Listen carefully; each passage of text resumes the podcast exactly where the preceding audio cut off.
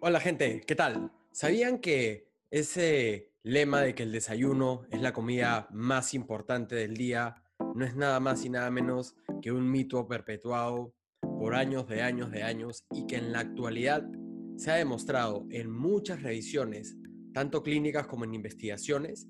que no solo el desayuno no es la comida más importante del mundo, sino que en algunos casos el desayuno incluso puede evitar o prevenir muchos beneficios que vienen de lo que hace romper el ayuno. El día de hoy vamos a conversar sobre eso, la evidencia científica, cuáles son los beneficios y cómo te puedes beneficiar de un plan de ayuno intermitente.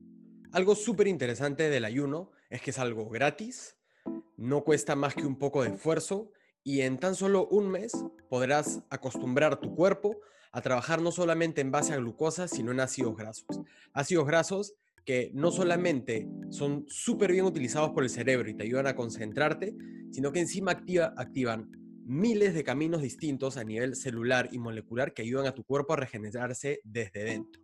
La ciencia del ayuno viene siendo estudiada desde hace más de 100 años, pero hasta este año no habíamos tenido una revisión completa publicada por una de las revistas más importantes o quizás incluso la más importante del mundo en medicina, que es el New England Journal of Medicine. Bueno, este año esta revista ha publicado no solamente una revisión extensa de la literatura, sino que lo recomienda para cualquier adulto sano e incluso adultos que ya tienen enfermedades crónicas degenerativas muy peligrosas. Se cree que uno de los motivos por los cuales este tipo de terapias eh, no han sido más aplicadas o incluso se han banalizado mucho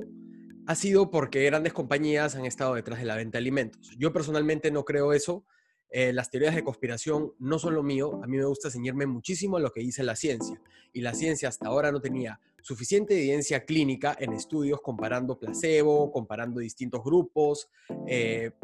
no, no, había tenido un suficiente sustento como para poder dar un comunicado como el que ha dado este año. Uno de los motivos por los cuales el ayuno intermitente empezó a coger mayor relevancia en menos de tres años ha sido porque el premio Nobel del año 2016 fue otorgado a un médico, a un científico que describió parte del proceso del ayuno y algo que sucede que es súper importante para nuestro cuerpo, que es un proceso denominado autofagia. El doctor Yoshinori, quien ganó este premio Nobel, describió este mecanismo como un mecanismo celular sistémico en el cual el cuerpo humano,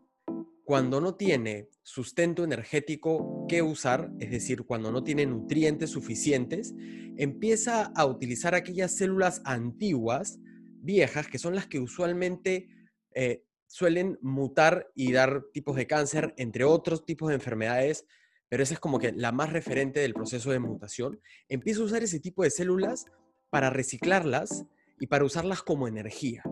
Eso fue lo que hizo que él gane el premio Nobel del año 2016, la descripción de esta autofagia.